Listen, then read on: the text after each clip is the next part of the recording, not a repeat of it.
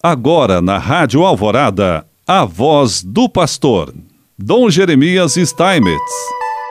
Prezado irmão, prezada irmã, mais uma vez nós aqui estamos e queremos te saudar. Nesse mês de janeiro temos refletido desde o começo sobre a mensagem do Papa Francisco para o Dia Mundial da Paz de 2020 e hoje para encerrarmos um pouquinho essa sessão, nós vamos refletir sobre a mensagem do Papa para 2019, 1 de janeiro de 2019. A boa política está ao serviço da paz.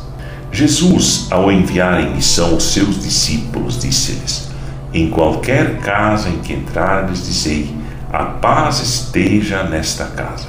E se lá houver um homem de paz, sobre ele repousará a vossa paz, senão voltará para vós. Oferecer a paz está no coração da missão dos discípulos de Cristo. E esta oferta é feita a todos os homens e mulheres que, no meio dos dramas e violências da história humana, esperam na paz. A casa de que fala Jesus é cada família, cada comunidade, cada país, cada continente, na sua singularidade e história. Antes de mais nada, é cada pessoa, sem distinção nem discriminação alguma.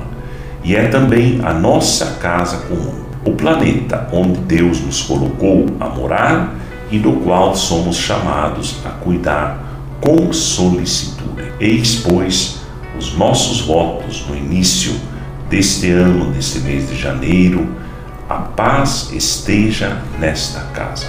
Por isso, o Papa fala também no desafio da boa política. A paz, diz ele, parece-se com a esperança de que fala o poeta Carlos Peñi. É como uma flor frágil que procura desabrochar por entre as pedras da violência. Como sabemos, a busca do poder a todo custo leva a abusos e injustiças.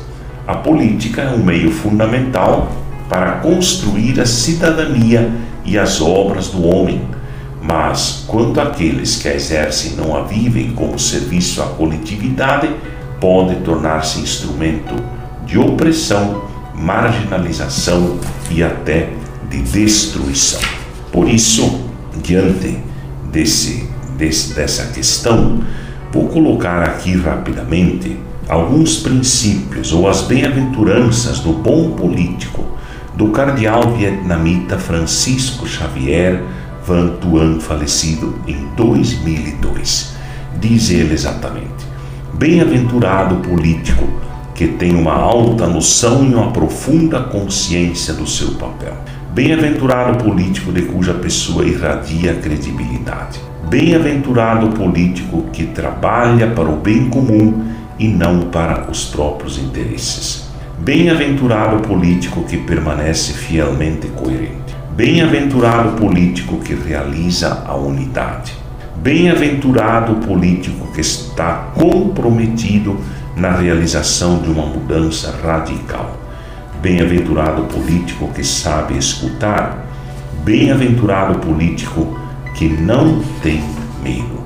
Por isso que nós possamos viver com alegria este tempo. Nessa mensagem do Papa Francisco, ele quer colocar justamente esse tempo todo como o tempo do cuidado. Por isso, ele quer falar não há guerra e nem a estratégia do medo, porque precisamos de um grande projeto de paz celebrou-se em 2019 o 70 aniversário da Declaração Universal dos Direitos Humanos, adotada após a Segunda Guerra Mundial. E São João 23 dizia: quando numa pessoa surge a consciência dos próprios direitos, nela nascerá forçosamente a consciência do dever. No titular de direitos, o dever de reclamar esses direitos como expressão da sua dignidade, nos demais o dever de reconhecer e respeitar tais direitos.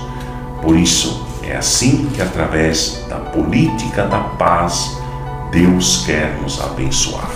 Em nome do Pai, do Filho e do Espírito Santo. Amém.